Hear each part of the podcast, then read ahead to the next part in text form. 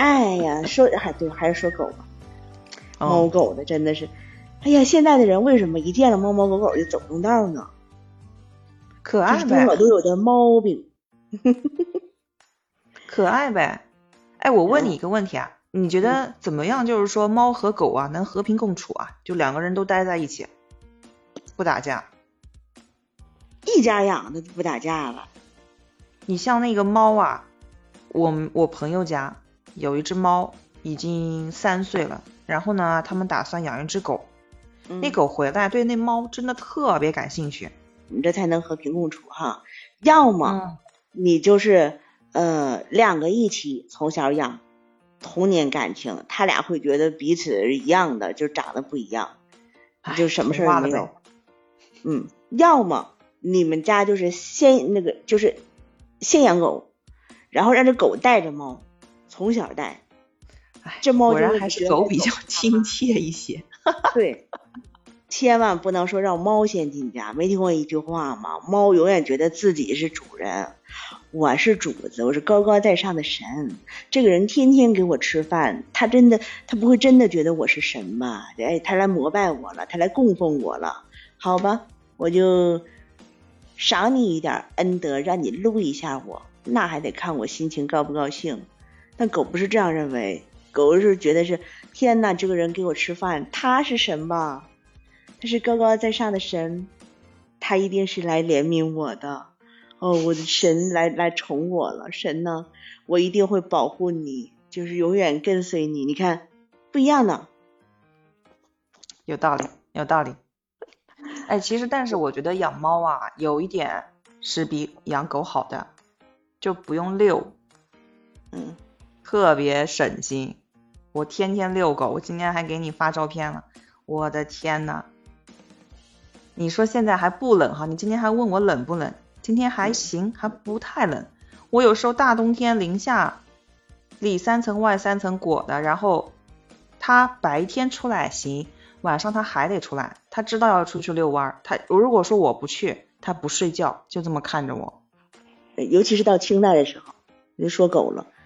清代的时候，就是养狗到一个新新的高度了，像什么我们之前说的什么哈巴狗啊、京巴啊，各种的小狗啊，小狮子狗啊，挺多的。然后说雍正皇帝很爱很爱狗，他俩狗，一个一个叫造化，一个叫百福。然后一一到冬天的时候呢，雍正就会找裁缝啊，给这狗做衣裳，大棉袄、小棉裤的全给整上。衣服穿好之后呢，皇上还检查，瞅瞅哎里面有没有针呐，这扣有没有缝紧呐？那可严了。皇上一瞅，哎这嘎达缝的不好，那个这这块缝的这花绣的不好，重做。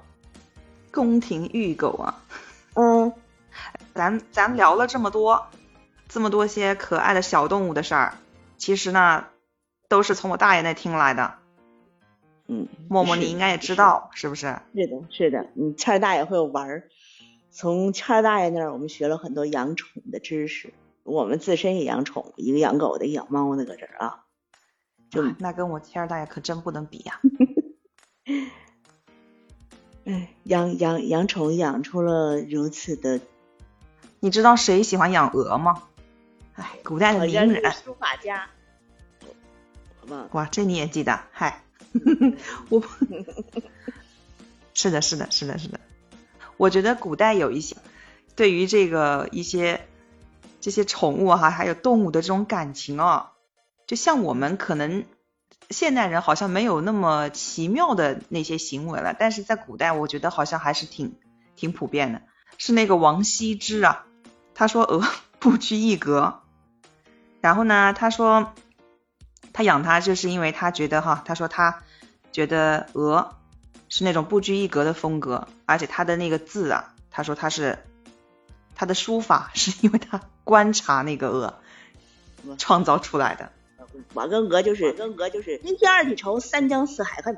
嗯呐，我我就像那个郭大爷说的似的，就是有仇，上天追你凌霄殿，下海追你水晶宫。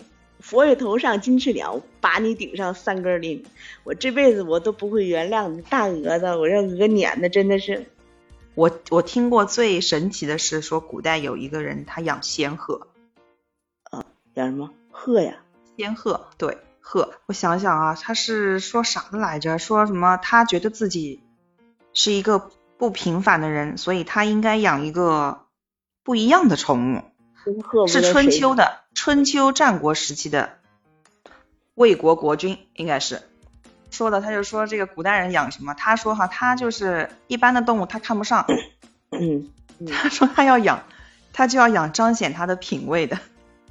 然后他说他要养一个道家专用的坐骑，就是那个 仙鹤。我刚才就说这不是谁 先养？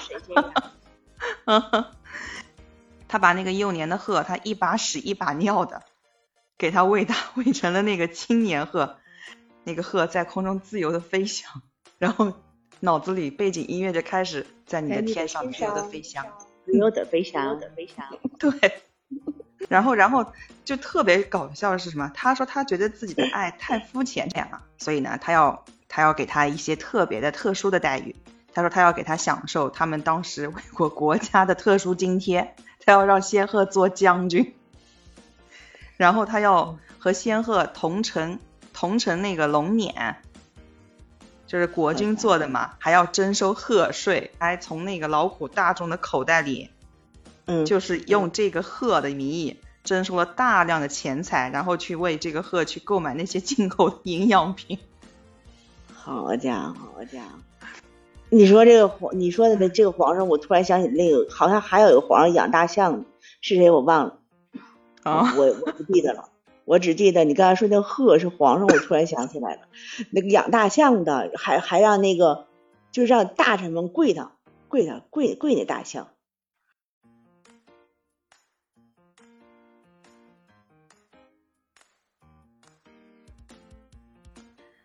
非常感谢默默可以和我一起来完成这期的节目。